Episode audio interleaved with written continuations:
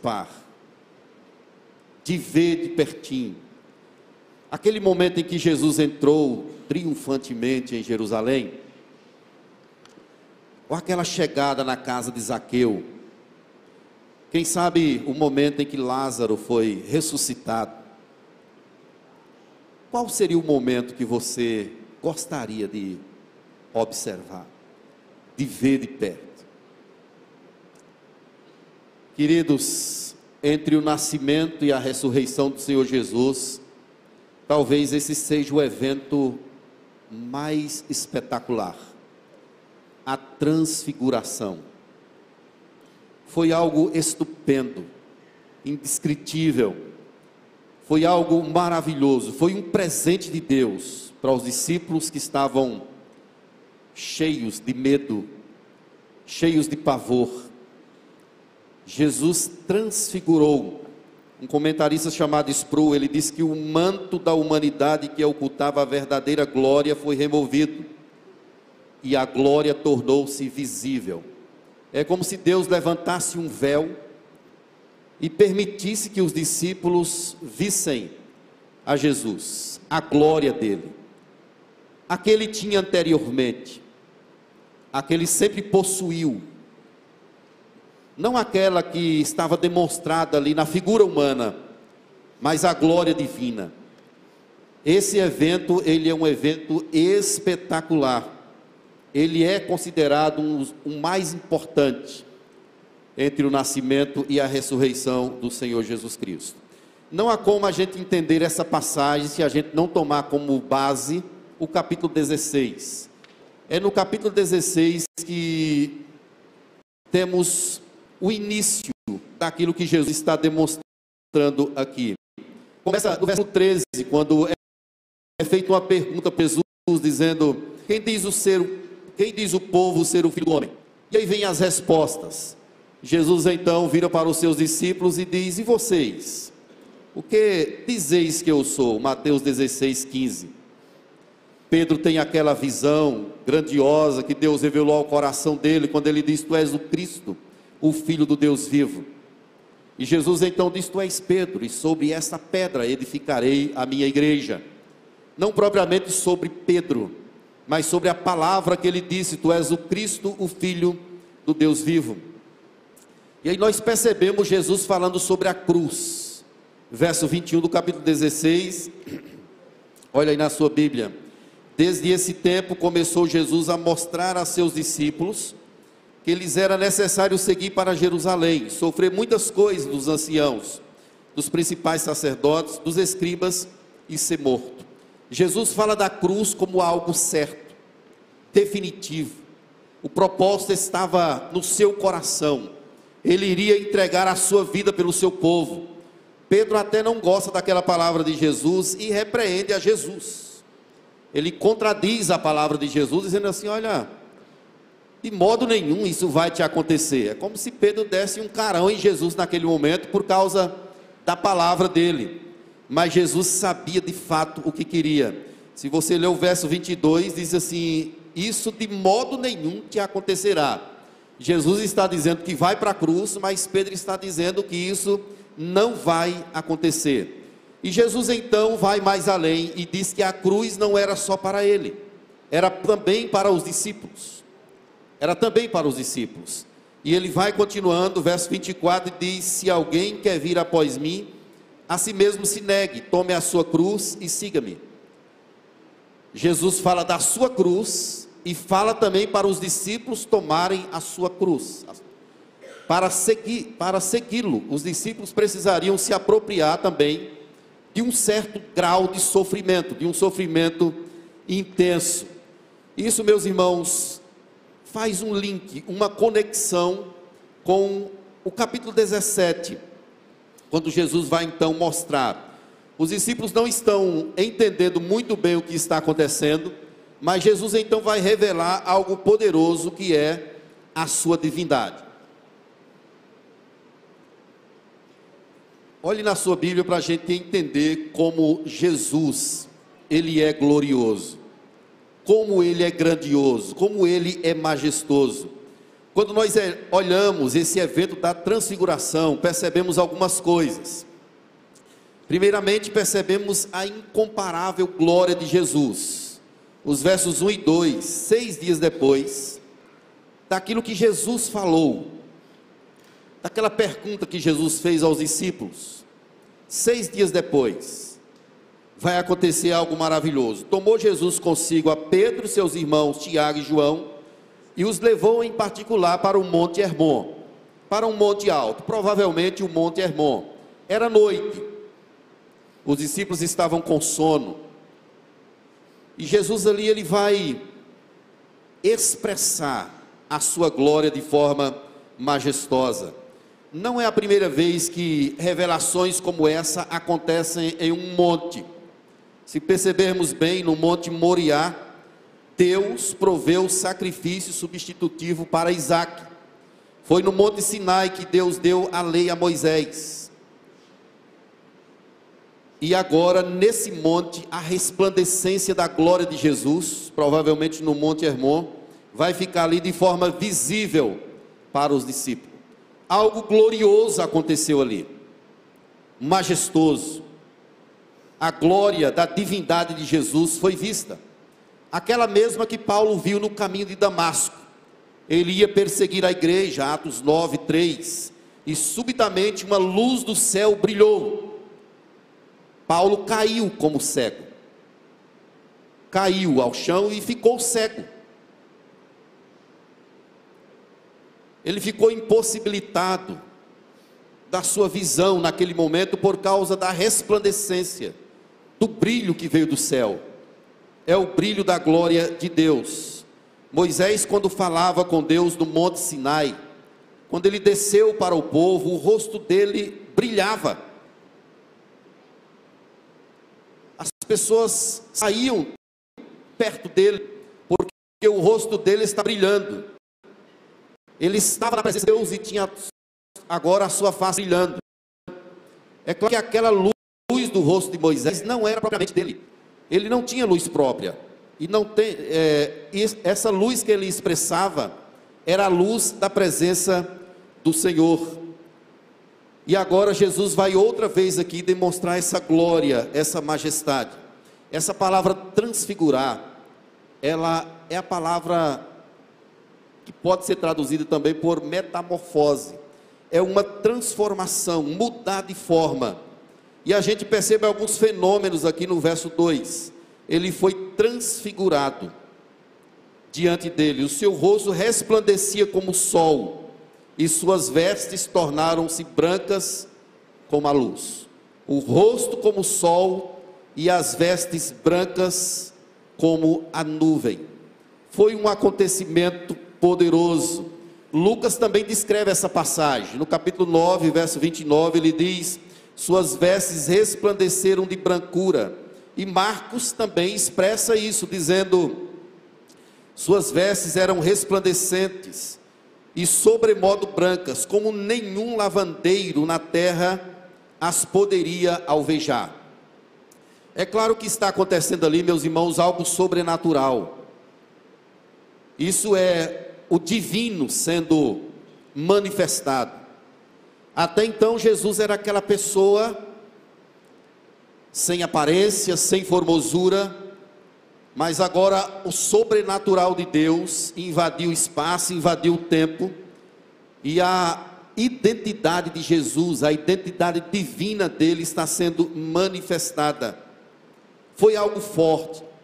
40 anos depois, Pedro vai escrever as suas epístolas. E Pedro ainda fala desse evento que ele presenciou no capítulo 1, verso 16, que a gente leu na, na liturgia, na abertura do culto, Pedro diz: Nós mesmos fomos testemunhas oculares de Sua Majestade. Ora, esta voz vinda do céu, nós a ouvimos quando estávamos com Ele no Monte Santo. 40 anos depois, Pedro ainda se lembra daquilo que ele vivenciou. João também escreve dizendo que vimos a Sua glória, glória como do unigênito do Pai, João 1,14. Queridos, esses homens foram privilegiados, João, Tiago e Pedro. a eles foi mostrado algo maravilhoso. Mas por que não aos outros? Por que só a estes três? A graça de Deus, ela não vem na mesma medida para todos.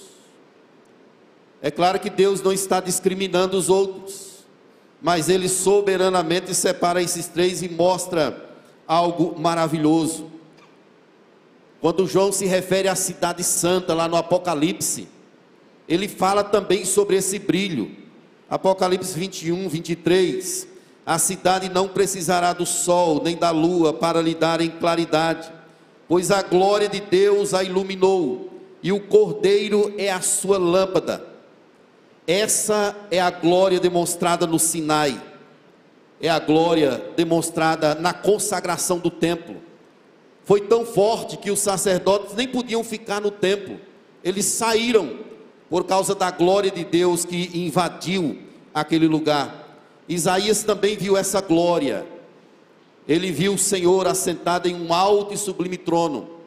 E ele fala sobre a glória das suas vestes que enchiam o templo é algo que perpassa a nossa compreensão, a nossa percepção. Jesus, nesse momento, está demonstrando a sua divindade aos discípulos. Quem diz os homens que eu sou? E agora ele está demonstrando aqui de fato quem ele é, para que esses três percebam que ele é o Rei da Glória, o majestoso, o Senhor do universo. Quando João vai apresentar Jesus no capítulo 1, verso 16 do Apocalipse, ele diz: com uma face que brilhava como o sol na sua força.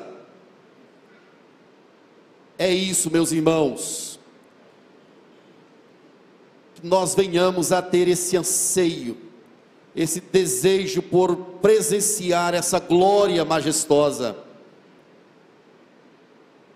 é claro que não veremos a Jesus face a face agora, mas que essa glória de Deus venha invadir o nosso coração, venha invadir o nosso meio, o nosso culto, a resplandecência do seu rosto, a brancura das suas vestes, possa ser perceptível pelos olhos da fé de cada pessoa que está nesse lugar. Que nós possamos entender quão majestoso é o Rei da Glória. Quando nós olhamos para esse evento da transfiguração, percebemos uma segunda questão. Entendemos que Jesus é o ponto para onde tudo se converge. Ele é o ponto para onde a história caminha. Vejam a partir do verso 3 que apareceram duas pessoas, Moisés e Elias, falando com ele. Aqui alguns, algumas religiões tomam essa parte para dizer que houve uma reencarnação. E agora, como é que a gente vai explicar isso se Moisés já tinha morrido há cerca de 1480 anos e Elias 900 anos? Mas eles aparecem aqui. Como é que a gente entende isso? Eles apareceram e ponto. Eles apareceram. Não há como explicar esse fenômeno, por mais que nós tentemos dizer, eles estavam lá. E Deus quer passar para a gente, através dessa revelação, coisas preciosas. Moisés representa a lei, Elias representa os profetas. A presença de Moisés e Elias tem uma implicação: é que tanto a lei quanto os profetas apontavam para esse maior, que é o Senhor Jesus Cristo.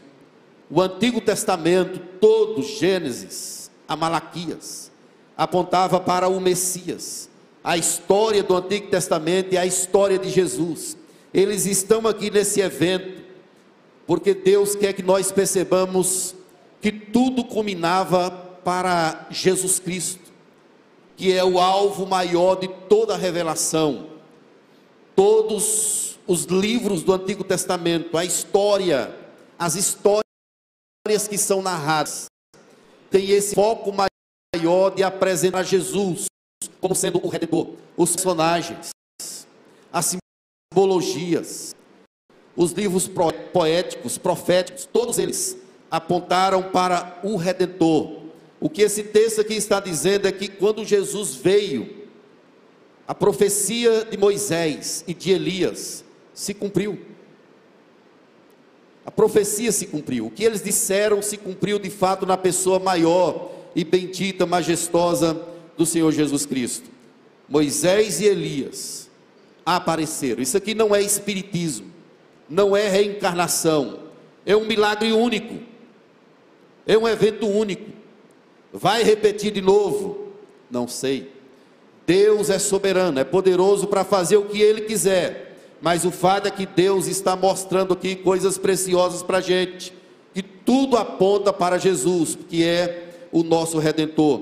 E eles conversavam, houve um bate-papo, Jesus, Moisés e Elias. E sobre o que eles falavam? Quem vai dizer sobre o assunto é Lucas capítulo 9, verso 31, falavam da sua partida, que ele estava para cumprir em Jerusalém. A palavra partida no texto original é êxodo. Eles falavam de um certo êxodo.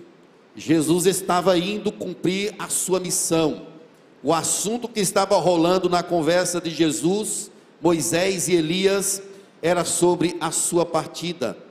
Mas Lucas 9:32 nos revela algo. Pedro e seus companheiros achavam-se premidos de sono, mas conservando-se acordados, viram a sua glória e os dois varões que com ele estavam. Como que alguém pode ter sono numa revelação tão estupenda, tão maravilhosa? Como que essas pessoas estão tendo sono? O rosto de Jesus está brilhando, as suas vestes são brancas, mas eles estão ali premidos de sono, estão sem conseguir se segurar, mas ficaram um pouco atentos, e ali eles perceberam, presenciaram esse algo maravilhoso. Mas Pedro, intempestivo como era, ele diz aí, verso 4: Senhor, bom é estarmos aqui. Se queres, farei aqui três tendas: uma será tua, outra para Moisés e outra para Elias. Pedro não estava entendendo o caminho da cruz. Ele não estava entendendo o propósito. Fazer a tenda é fazer o tabernáculo. Mais uma vez aqui, Pedro está querendo desviar Jesus do sofrimento. Mais uma vez, ele quer desviar Jesus da cruz. Está tão bom aqui. Bom estarmos aqui louvando a Deus. Vamos ficar aqui no monte mesmo? Vou fazer três tendas, se o Senhor quiser. Uma para ti, outra para Elias e outra para Moisés. Fiquem por aqui mesmo. Fazer a tenda é construir uma casa para habitarem ali mesmo ou quem sabe um tabernáculo para passar ali os sete dias da festa. Mas só que Jesus disse que a cruz era iminente, estava para acontecer, e Pedro está com medo desse sofrimento e não quer que Jesus participe. Nós entendemos aqui, meus irmãos, quando a gente lê isso, que tudo converge para Jesus. Mais importante não é Elias, o mais importante não é Moisés. A importância o foco do texto é colocado todo sobre a pessoa do Senhor Jesus. Ele é o ponto central da história. Lucas, no capítulo 9, verso 33, diz que Pedro não sabia o que estava dizendo. É a própria Bíblia quem retrata isso, que Pedro estava perdido. Ele não estava compreendendo aquele evento e também não estava compreendendo a cruz. Por isso que ele propõe a construção das tendas ele não sabia nem o que estava dizendo. A pessoa naquela pessoa que entra numa conversa, ele não sabe do que está se tratando. Aí ele entra e propõe algo distante, longe, não tem nada a ver. Viajou. É isso que aconteceu com Pedro aqui. Ele viajou em suas palavras, por não entender o que, que estava acontecendo. Mas vejam, Pedro ainda falava, verso 5. Ele ainda estava conversando quando uma nuvem luminosa os envolveu. É como se Deus tivesse dado uma cortada na palavra de Pedro naquele momento. Deus fez uma intervenção. O plano de Deus sempre foi a cruz. O plano de Jesus sempre foi a cruz. E a história de Gênesis a Apocalipse fala sobre isso. Fala sobre o sofrimento e fala sobre a glória. Satanás, o inimigo de Deus, o inimigo de Jesus, ele fez de tudo para desviar o caminho do sofrimento, de tudo para desviar o caminho da cruz. Ele usou todas as suas armas, ele fez tudo o que foi possível para que Jesus de fato não fosse crucificado. Quando a gente lê Mateus capítulo 4, a gente já percebe ele tentando a Jesus, querendo desviá-lo da cruz. Tudo isso te darei se prostrado me adorares. Tome os reinos desse mundo. Você não precisa de sofrimento. Ou seja, você não precisa da cruz. Se lembra daqueles ladrões que foram crucificados ao lado do redentor, um à direita e um à esquerda?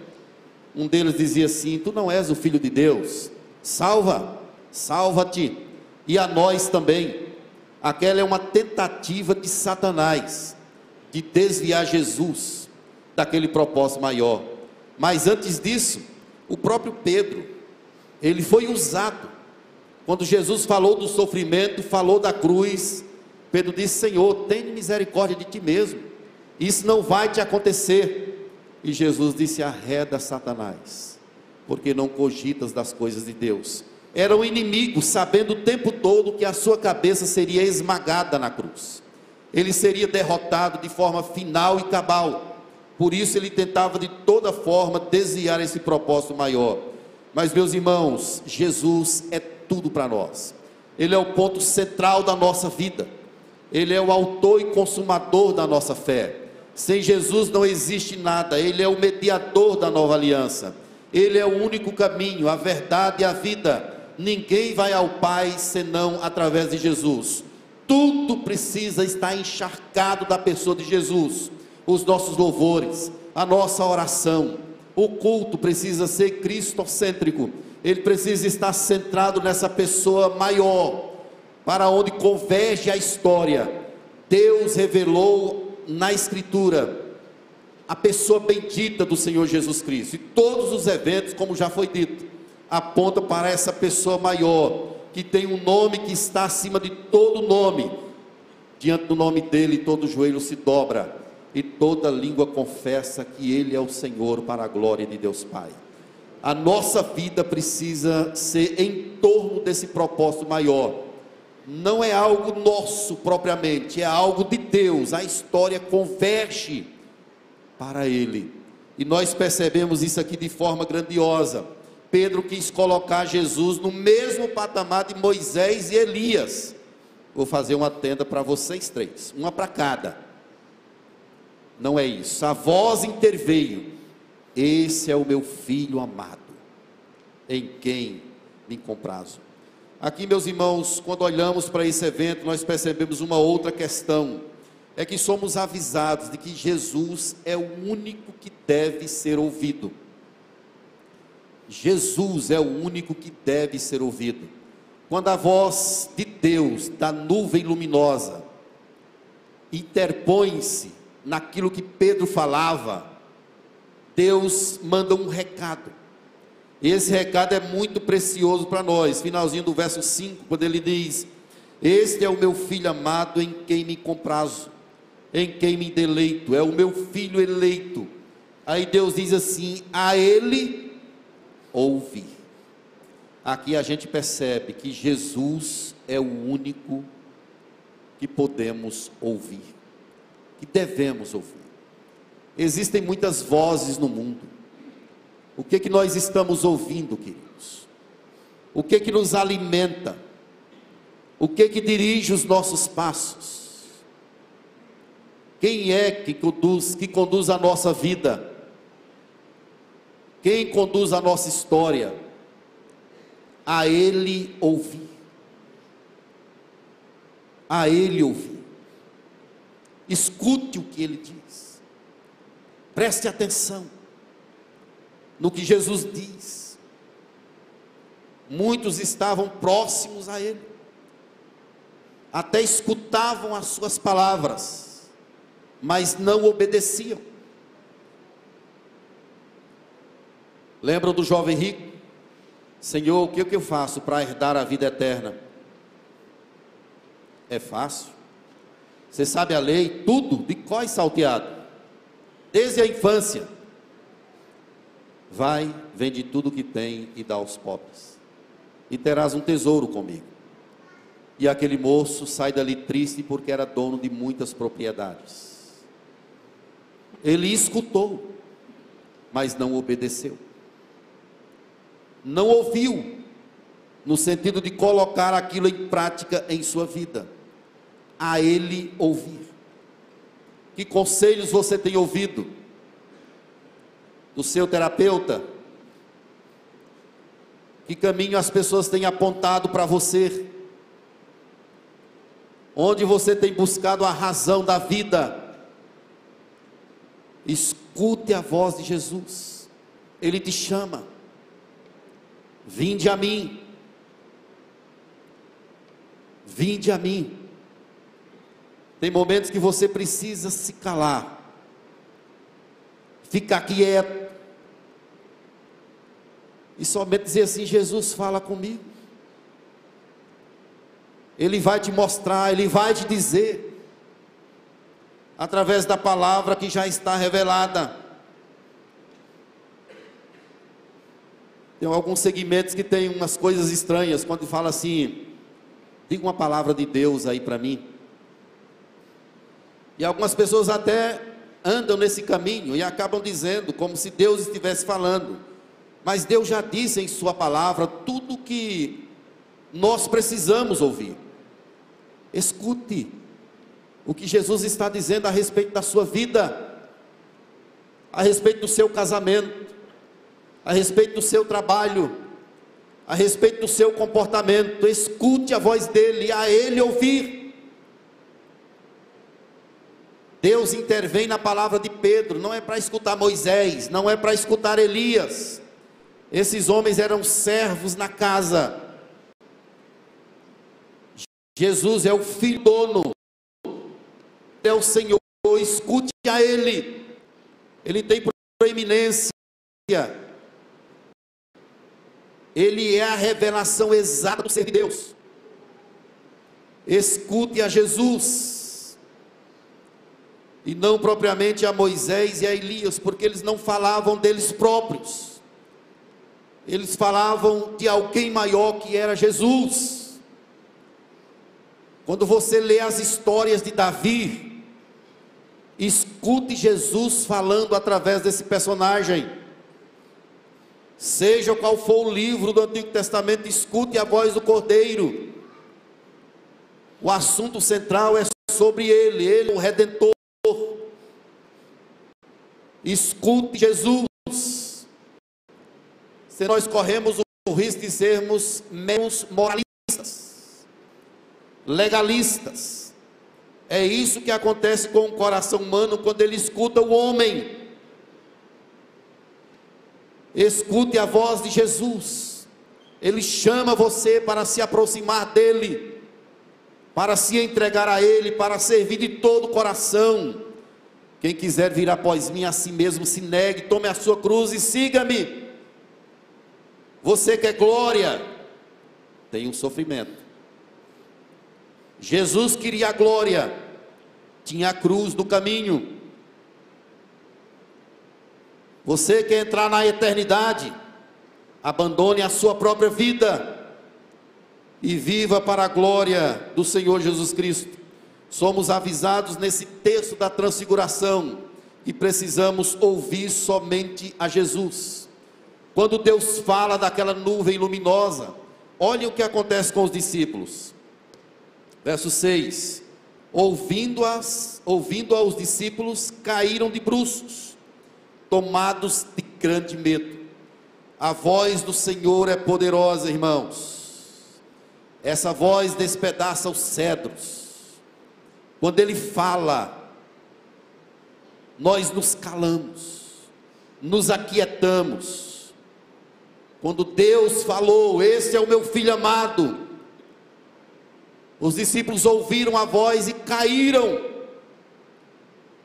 de bruços, tomados pelo medo. Mas olhe que coisa preciosa. Depois de um tempo, Jesus, verso 7, erguei-vos e não temais. Então eles, levantando os olhos, a ninguém viram senão a Jesus. A voz bradou. Daqui a pouco Jesus disse: Erguei-vos e não tenham medo. Jesus percebeu qual o medo do coração dos discípulos. Levantai-vos, vamos. Eu imagino a cena, meus irmãos. Os discípulos olhando, procurando ali por Moisés e Elias. Tudo já havia passado. A resplandecência da divindade estava ali. Meus amados, de fato, o véu foi removido Deus removeu o véu e concedeu aos discípulos esse grande privilégio de contemplarem a divindade do Redentor. Esse evento foi um evento preciosíssimo. Jesus, ele era homem, mas ele era Deus ao mesmo tempo. Ele tinha uma natureza humana, 100% homem, mas tinha uma natureza divina nem sempre essa natureza divina é percebida. Ele sofria, chorava, chegou a sua sangue, ele gritava por, pela presença dos seus discípulos. Nem um minuto vocês, nem uma hora vocês conseguem ficar comigo. No Getsemane ele dizia: Deus meu, Deus meu, por que me desamparaste? É o lado humano sofrendo. Ele chorou. Ele disse que estava com sede, ele sentia fome,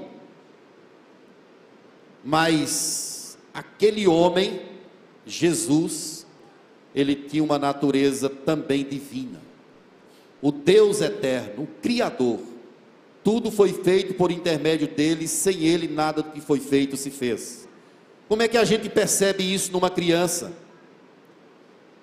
Seria imperceptível olharmos para aquele homem moribundo que estava ali indo para a cruz, coroa de espinhos. O próprio povo dele olhava para ele e meneava a cabeça com um ar de desprezo, irrelevância. Não dava para perceber essa glória. Mas nesse texto, ele bondosamente revelou a sua divindade a esses homens. E o fez objetivando mostrar que Ele é Deus, o Senhor e Criador do universo, o Deus glorioso. Meus irmãos, aqui nós aprendemos algumas coisas preciosas que eu quero que você guarde em seu coração. A primeira questão é que no céu as pessoas estão vivas e conscientes. Amém?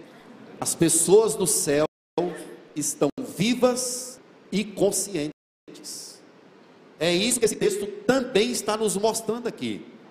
Moisés e Elias estão ali, e esse texto revela isso para nós. Os nossos parentes que já morreram.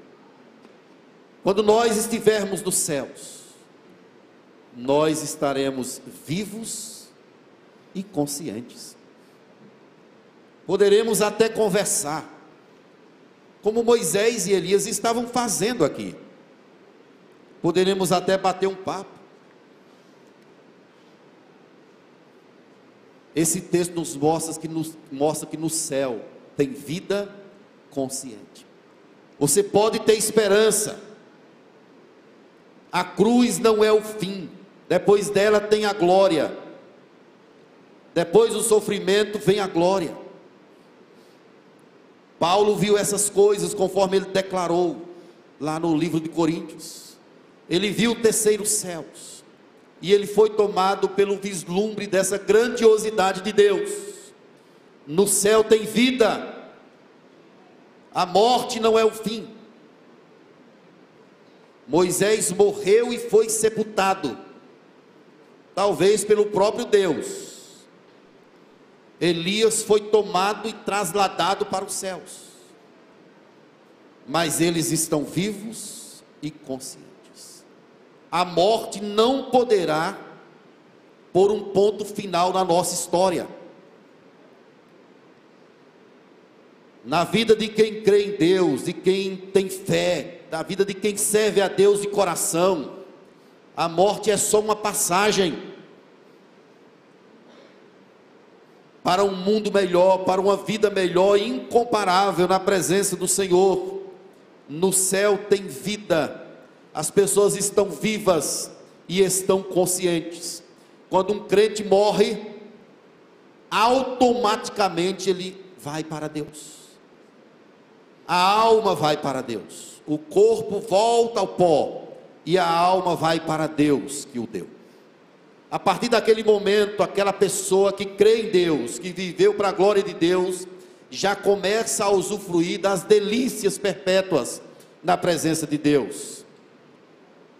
No grande dia, no advento, no retorno de Cristo, haverá a ressurreição daquela alma que está com Deus, com o corpo. Essa pessoa terá um corpo glorificado, mas desde agora, quando ela fecha os olhos aqui na terra, ela está na presença de Deus, vivendo as delícias do céu, os prazeres, essa glória do Cordeiro. Eu imagino Jesus dizendo ali, recebendo a pessoa e dizendo: Vinde bendito de meu Pai, tem um lugar preparado para você. Imagina a pessoa ali dando um abraço em Jesus, não tem mais canseiras. As lágrimas foram enxutas, não tem mais dor, não tem mais as coisas da terra para ser buscadas, agora é só glória eternamente, louvor perpétuo na presença do Senhor. Queridos, nos céus tem vida e vidas conscientes. Uma segunda questão, meus irmãos, escute a Jesus. Escute a Jesus, crente servo e serva de Deus, escute o que ele tem falado a você, em Sua palavra. Esqueça as vozes do mundo, ouça a voz de Jesus. Ele chama você pelo seu nome, ele quer que você se aproxime dele. Satanás trabalha para distanciar você de Jesus, mas ele te chama, chegai-vos a Deus e ele se achegará a vós outros. Se aproxime, você é filho, você nem precisa pedir licença, a casa é sua, a mesa foi posta para você. Se aproxime de Jesus e escute a voz dele. Se afaste daquilo que afronta o coração dele. Se afaste daquilo que ele não gosta. Abra mão do pecado abra mão dos prazeres da terra, viva para a glória do Senhor Jesus, escute a voz dele, é a voz de Deus que interpõe-se na voz de Pedro, dizendo: escute-o, escute-o. Ouça o que está dizendo e vá na direção dele. Uma última questão, meus irmãos: o caminho da glória passa pela cruz. O caminho da glória passa pela cruz. Você quer ir para o céu, amém? amém? Todos nós queremos. Mas você está pronto para tomar uma cruz? A cruz não é só para Jesus, não. Com ela, ele nos resgatou. Tem uma cruz para você também tem uma cruz para você. O reino dos céus é tomado por esforço, e os que se esforçam se apoderarão dele. Não é no sentido de você labutar humanamente, é no sentido de você abrir mão da sua própria vida. O que te dá prazer? O que traz satisfação para você? Está disposto a tomar a cruz? Ou você quer glória sem sofrimento? Não existe glória sem sofrimento. Não existe glória sem abandonar a nossa própria vida, os nossos prazeres e colocar Deus em primeiro lugar. Buscar em primeiro lugar o seu reino, a sua justiça e as demais coisas nos serão acrescentadas. O caminho da glória passa pela cruz. Tome-a, coloque-a nas costas e siga firme. Ele nunca deu provação a você além das suas forças. A cruz está tão pesada, eu não vou conseguir. Vai, você vai conseguir. Jesus disse: Eu estarei com vocês todos os dias, até a consumação dos séculos. Em nome do Senhor Jesus, irmãos, não busque atalhos, não queira facilidades. Não é só dizer eu aceito a Jesus, eu quero Jesus, e não fazer o que Ele manda. No inferno vai estar cheio de gente assim. Gente que escuta, que acha bonito, ah, eu gosto dos crentes, eu gosto do Evangelho, sou até amigo do Evangelho, vou lá na igreja de vez em quando mas continua fazendo aquilo que desagrada o coração de Deus. Vai para a igreja e depois volta à escuridão do mundo. Entrai pela porta estreita. Largue a porta que conduz para a perdição. O caminho é apertado. São poucos os que acertam com ele. Em nome do Senhor Jesus, irmãos. Você quer viver eternamente ao lado do Senhor, não esqueça de levar a sua cruz. Não esqueça de confiar no Senhor Jesus. Tome a sua cruz e siga-me.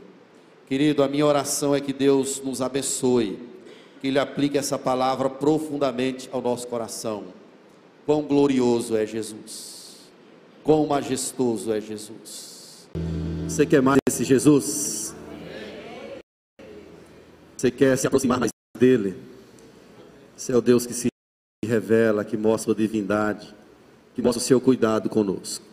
Vamos orar? Senhor Deus, como tu és magnificente, como o Senhor é grandioso, bondoso, incomparável.